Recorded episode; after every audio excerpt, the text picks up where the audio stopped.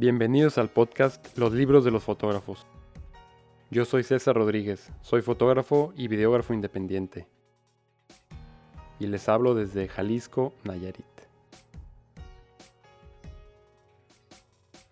Hola amigos, ¿qué tal? ¿Cómo están? Espero que todos estén bien. Muchas gracias por escuchar otro episodio del podcast Los libros de los fotógrafos. Y en esta ocasión estamos hablando con el fotógrafo Oscar B. Castillo. Oscar nació en Caracas, Venezuela. Su obra está orientada a sujetos sociales que promueven ideas de solidaridad, tolerancia y respeto. Su trabajo ha sido reconocido con una beca Eugene Smith y por el concurso de Picture of the Year Latin America.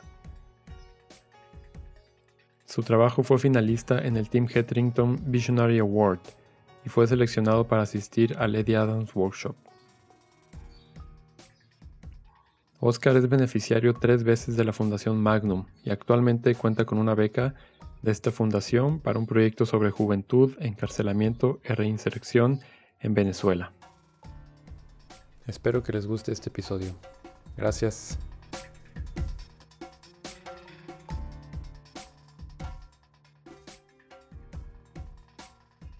Oscar, ¿qué tal? ¿Cómo estás? Eh, qué gusto estar aquí compartiendo contigo esta llamada de Zoom.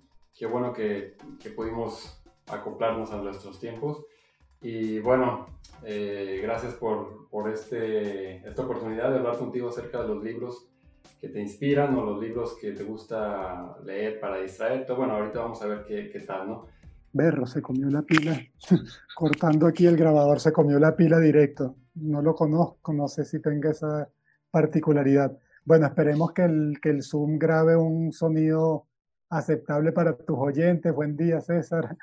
Eh, gracias eh, por la invitación y gracias por estar haciendo este programa que en estos tiempos eh, resulta como una vía de escape, de compartir, de, de, hablar de otras cosas que de repente no pensamos tan a menudo. Y ha estado súper interesante oír los capítulos anteriores de, de, los amigos y las amigas con los que has tenido la oportunidad de compartir. Muchas gracias a ti. Y sí, esto es más que nada para compartir, para que dejemos de hablar un poco de fotografía y tal vez a través de los libros tengamos algo de inspiración y bueno, vamos a darle. Este, oye, eh, primero te pudieras presentar un poco quién eres, eh, a qué te dedicas. Sí, mi nombre es Oscar Castillo, Oscar B. Castillo, esa vez de bambú. mi segundo nombre, como me llaman mucho. Soy fotógrafo documental, hago reportaje mediano, largo plazo, bueno, dependiendo también trabajo para para medios de, de publicación diaria, pero me, me, interesa más y me especializo más, por decir, o sea, pero mi mayor interés son las historias un poco más a largo plazo, ¿no? Fotografía documental, he publicado con, bueno, con muchos de los medios internacionales, digamos, más importantes, eh, Le Monde, Wall Street Journal, Time Magazine y también, bueno, participado en, en soy becario este año, fellow de, de, de Magnum Foundation, con quien he tenido diferentes becas en diferentes partes de mi proyecto. Trabajo mucho aquí en Venezuela, todo este proceso sociopolítico de los últimos años, de crisis, de confrontación y tratando de darle esa perspectiva de largo aliento, ¿no? De un poco de, de análisis, divagación, comprensión, discusión y también he trabajado en muchos sitios, digamos, en Francia, donde viví mucho tiempo también, eh, diferentes lugares de Latinoamérica y también participa, eh, participo de, de, iniciativas educativas, 20 fotógrafos con el Fondri, con talleres independientes, ahí en México, por ejemplo, Guatemala, Colombia. Saludos a todos los amigos de, y amigas de todos estos lugares. Una extensa lista ahí de, de, de publicaciones. Esta, esta, yo tengo mucho respeto por ti, por tu trabajo, me gusta mucho y por eso quería, quería hablar contigo. Oye, ¿tú cómo empezaste en esto de la lectura?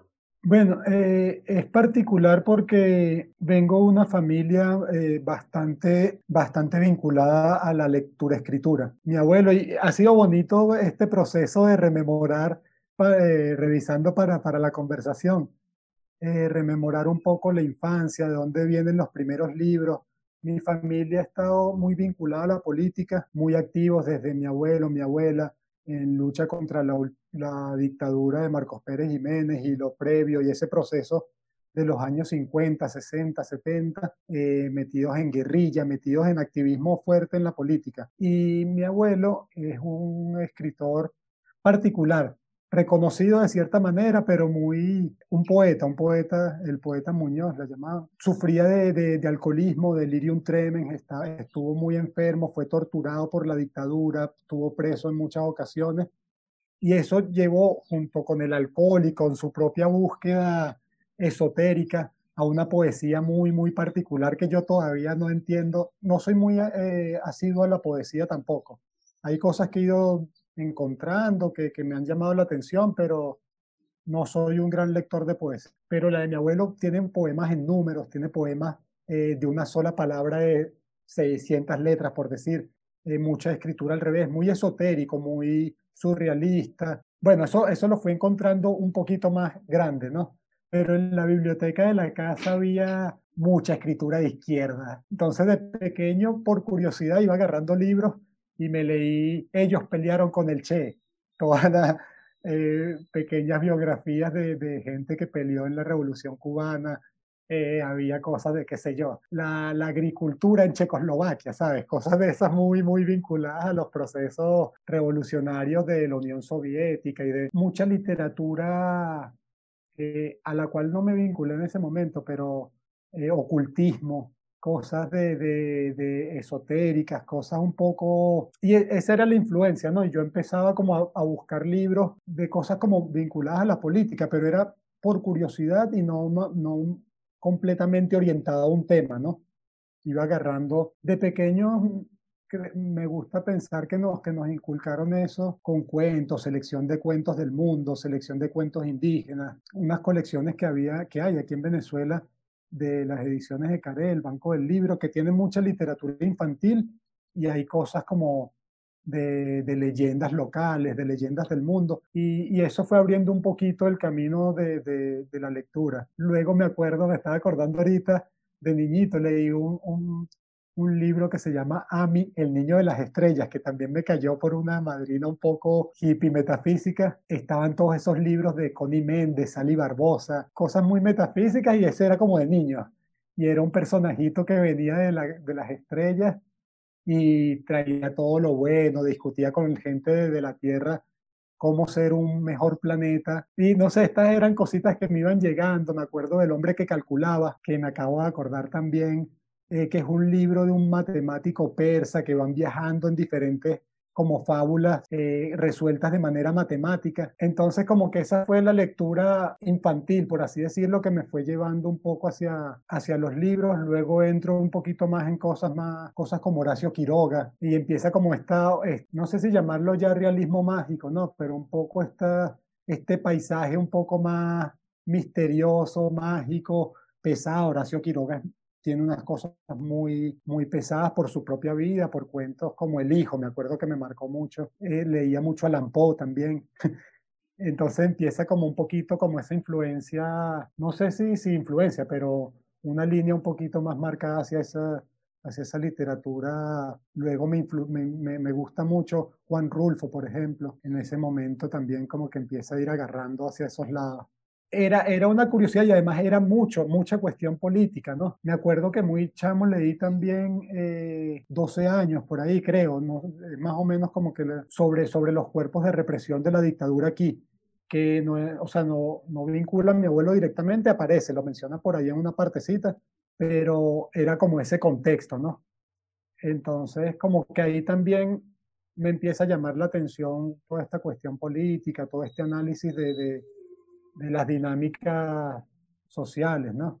O sea que desde pequeño empezaste con la influencia de tu abuelo, tal vez también de, de, tus padres, a temas de izquierda, temas de la rebeldía, cómo luchar contra el, gobierno, contra el sistema. Sí, de, de, repente no de una manera tan consciente, ¿no? Pero, pero creo que iba como formando un poco sobre todo el análisis crítico, más que que, o sea, me, claro, se une con la edad y con todo un proceso, entonces se va más hacia la rebeldía, entonces empieza la influencia del punk, de lecturas anarquistas, fanzines, cosas, la música, eh, la adolescencia, ¿no?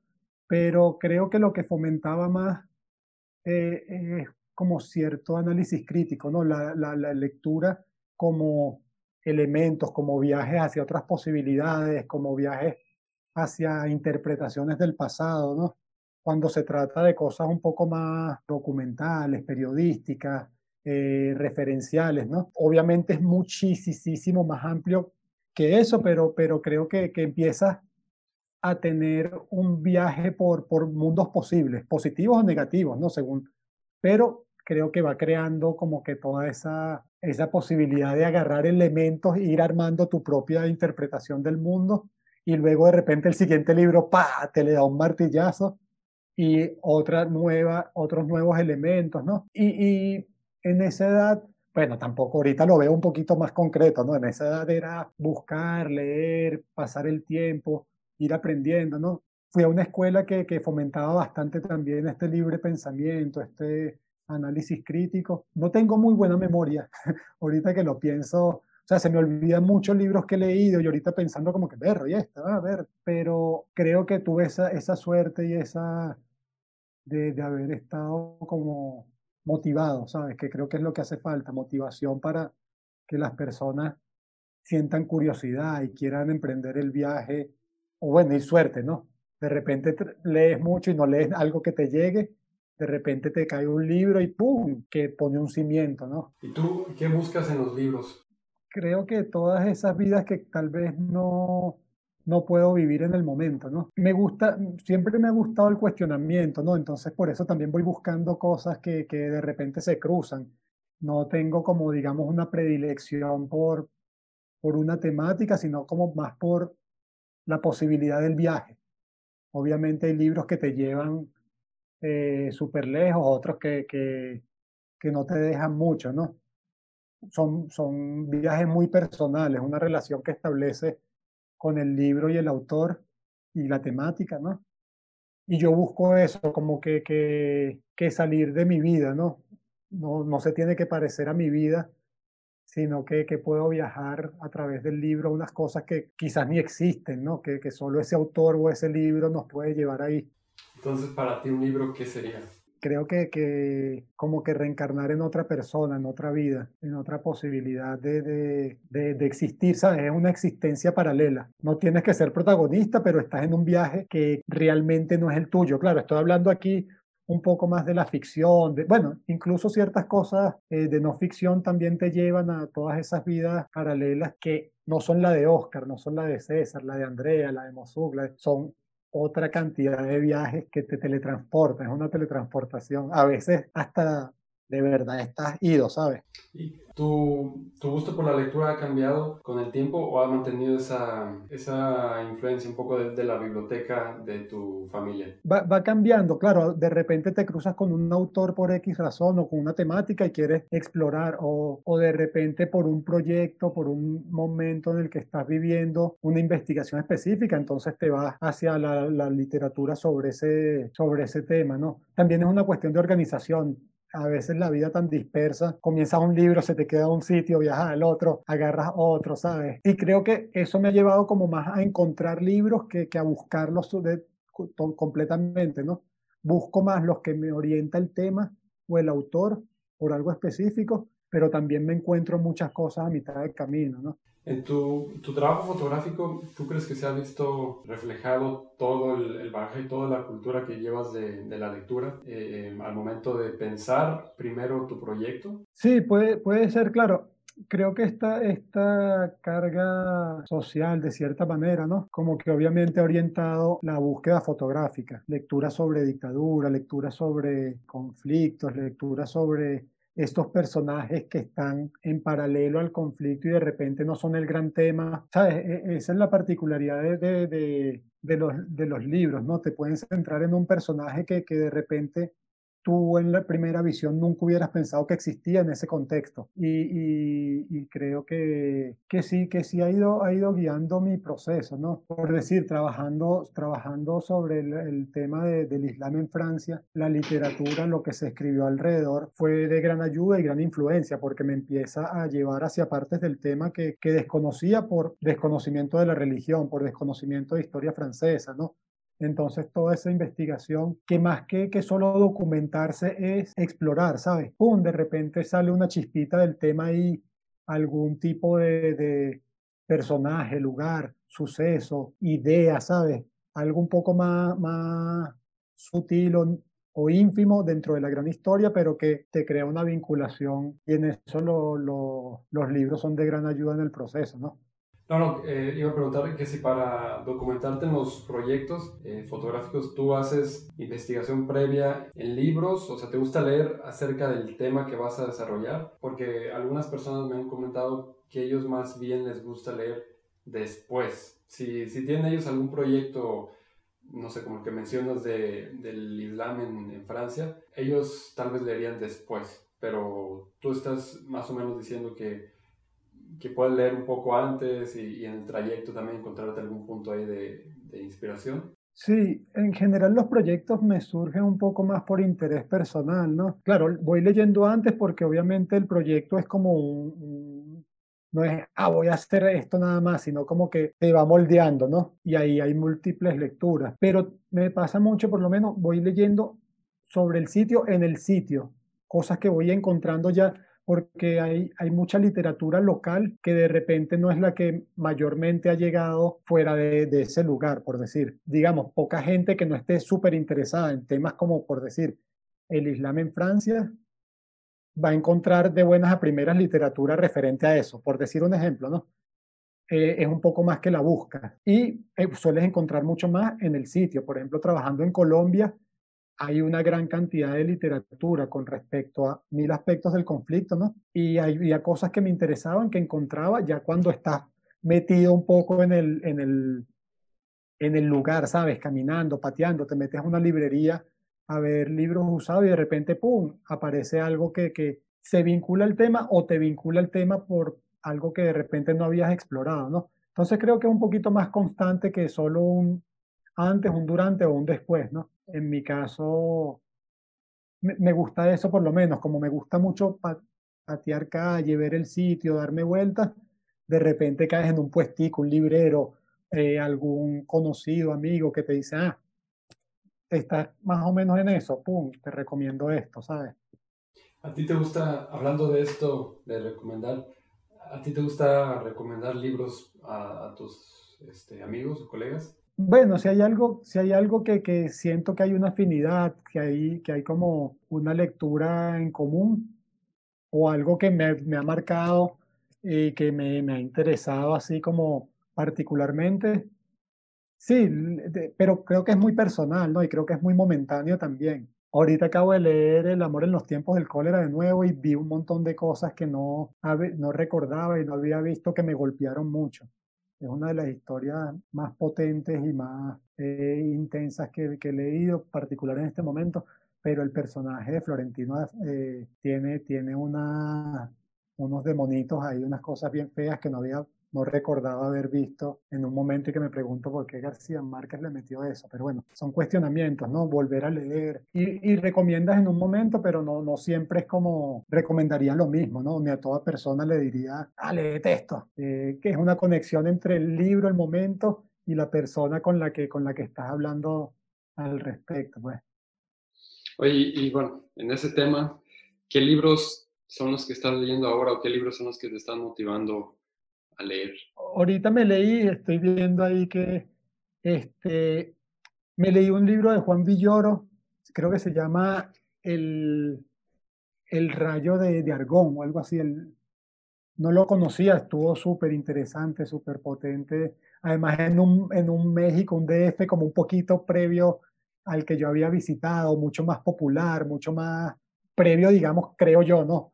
A un desarrollo urbano más, más potente y más reciente, no siempre caótico, pero y como con ciertos vínculos ahí a cuestiones de que creo que vendrían más fuertes después de la violencia que, que ha vivido el país ¿no? en los últimos años. Creo que era un poquito previo a eso, entonces fue como un viajecito interesante a, otro México intermedio, ¿no? No tan el México que me encanta de Juan Rulfo, ¿no? Con esos personajes tan misteriosos, ¿no? Tan, claro, también es otra zona geográfica, ¿no? Pero, pero esta es la ciudad y eh, me estuve leyendo El jugador de Dostoyevsky, estuve leyendo, estoy ahí con unas cosas de, de Philip Roth, pero no me han atrapado mucho. Estoy con un libro de, de Saramago, que me encanta. Me gusta un montón como eso, ese paralelo del narrador que sabe mucho, pero cuestiona lo que cree saber y te mete entonces como por varias partes de... Ahorita estoy con el de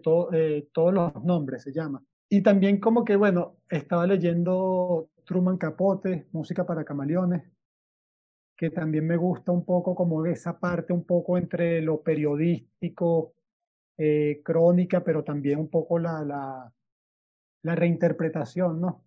Que es como un poco ficcionado, pero no sabes hasta cuándo, porque tiene una cantidad de elementos muy, muy vinculados a, digamos, aspectos reales, ¿no? Pero todo ese, estuve con Paul Oster también, bueno, esto, claro, estos días han sido un poco de, devorar la, la, la, autobiografía de, de Billie Holiday, muy bonito, muy fuerte, también porque he estado, estaba leyendo El color púrpura, unas cosas como raciales de Estados Unidos que me han interesado, en, no en los últimos tiempos, o sea, siempre me ha interesado como bastante, pero por mis relaciones personales, por recomendación de pareja, de amigos, de, he estado leyendo un poquito más al respecto y, y esa de Billie Holiday concentra muchísimos aspectos desde una persona de, de, de la pobreza y la exclusión y el racismo de un Estados Unidos de, de, principios de siglo casi, ¿no?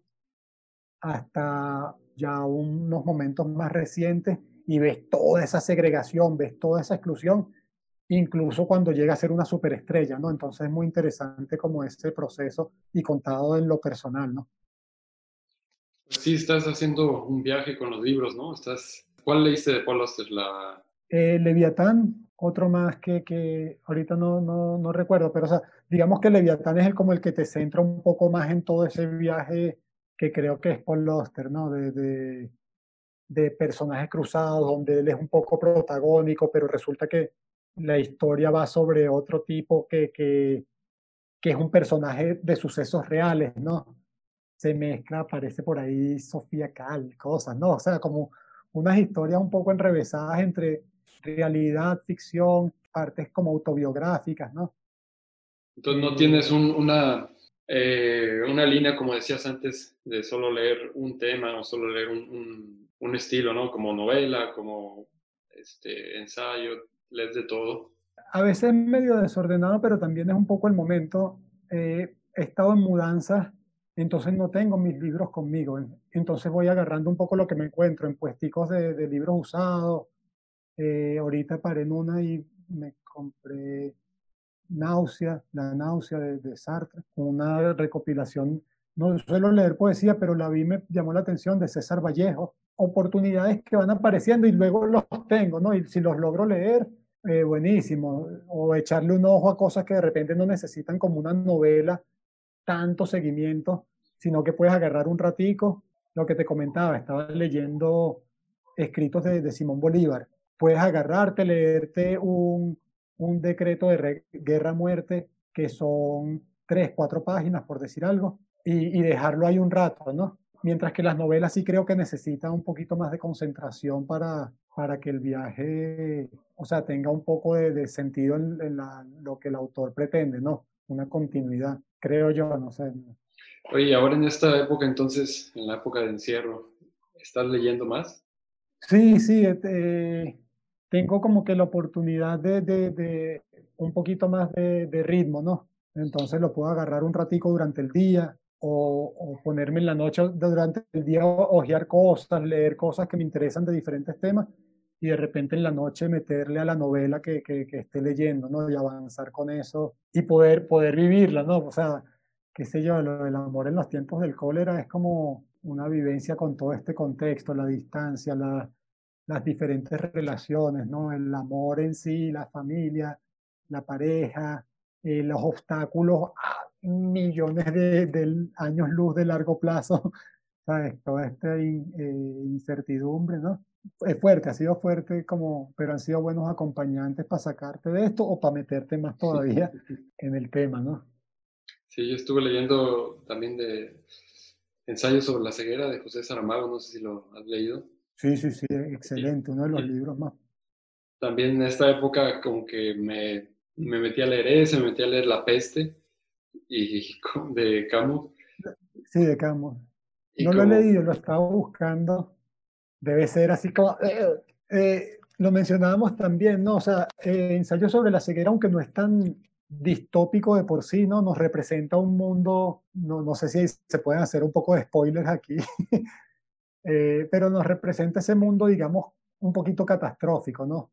Donde la humanidad se ve sumida un poco en, en, en una hecatombe de X tipo, ¿no? Y eso me han interesado también, los libros un poco distópicos, me, me, o de esas sociedades, digamos, del futuro donde caen X, X, ¿cómo se podría decir? Régimen o, o control social, ¿no? Eso también me lo lancé todos de Un Mundo Feliz de 1984, de Fahrenheit 451, Orwell, o, eh, Rebelión en la Granja, ¿no? Ese tipo de, de ciudades un poco distópicas. Me estaba acordando, leyendo ahorita, ¿cómo se llama este autor colombiano? Facholín, no me acuerdo. Tiene un libro que se llama Antofagasta o algo así que no me recordaba que me había leído. Y también es como un poco eh, sociedad dividida, eh, viviendo en niveles de segregación y de exclusión, pero un poco más al estilo latinoamericano y no tanto a, ese estilo europeo anglosajón, ¿no? Que, no, que ha imperado un poco en la lectura de, estas sociedades distópicas. ¿Y por qué crees que eh, te atraen este, este tipo de libros de, de sociedades distópicas? Porque estamos constantemente en un camino hacia una sociedad distópica. Creo que eh, los de 1800 hubieran interpretado esto como una distopia total, ¿no? Eh, y así sucesivamente, y, se van construyendo, y uno ve que de repente no hay eh, regímenes más potentes de lo que fue el Imperio Romano con una cantidad de barbaries y guerras, o la expansión napoleónica, o qué sé yo, ¿sabes? O Atila el Uno, ¿sabes? Personajes súper expansionistas, muy... Pero Ahorita estamos viendo otro tipo de dominio corporativo, eh, dominio económico. De repente en otros momentos el, el, el, cambio climático y la cuestión ambiental, la decadencia ambiental, no jugaban tanto. Ahorita lo estamos viendo, entonces ya nos lleva un poco más a, a una, a unas sociedades donde esas burbujitas de sobrevivencia las van a tener o las están teniendo los que dominan el planeta y, y, el resto de la sociedad está huyendo literalmente de hambrunas, de catástrofes naturales, ¿no? Y entonces creo que como que esa se va cerrando un poco y esos libros ayudan un poco a imaginar sociedades posibles y, vivencias más personales, ¿no? Como, como la de este personaje de, de 1984 completamente metido y literalmente pisoteado por la bota, ¿no? Bueno, el podcast lo cortamos aquí y lo vamos a dividir en dos partes. Recuerden que pueden encontrar el trabajo de Oscar en Instagram.